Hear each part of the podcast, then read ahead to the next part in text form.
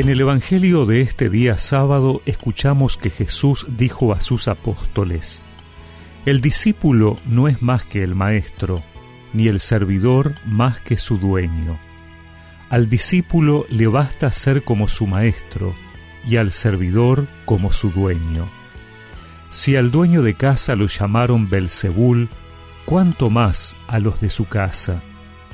No los teman, no hay nada oculto que no deba ser revelado, y nada secreto que no deba ser conocido.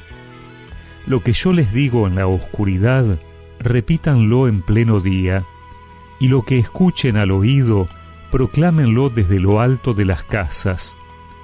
No teman a los que matan el cuerpo, pero no pueden matar el alma.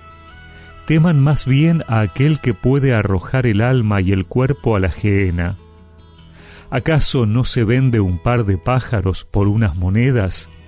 Sin embargo, ni uno solo de ellos cae en tierra sin el consentimiento del Padre que está en el cielo.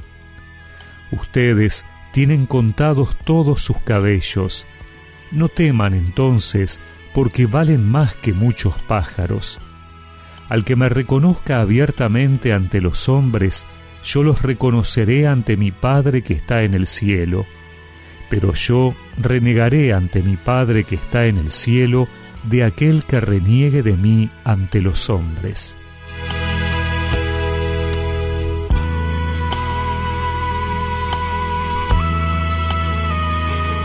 En lo que conocemos como el discurso misionero de Jesús, hoy el Señor nos recuerda que aceptarlo y seguirlo implica identificarnos en todo con Él.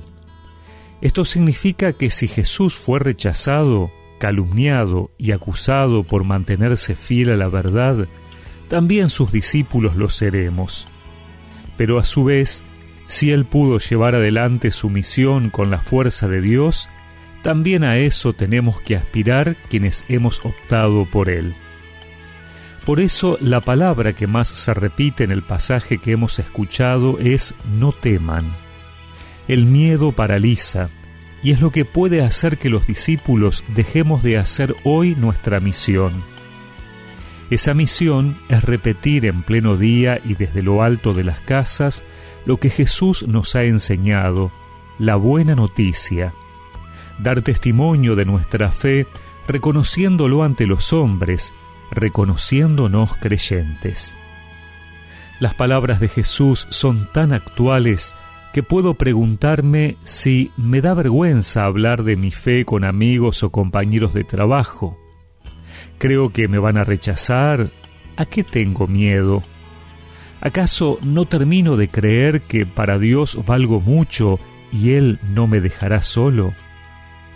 No nos cansemos ni nos avergoncemos de dar testimonio de Cristo, y sigamos anunciando a plena luz a los cercanos y a los lejanos la buena noticia de la salvación que Dios nos ofrece. Hoy dejo atrás esa vida de siempre, me pongo en camino, me ordeno hacia el fin. El amor me llama, conozco el deseo,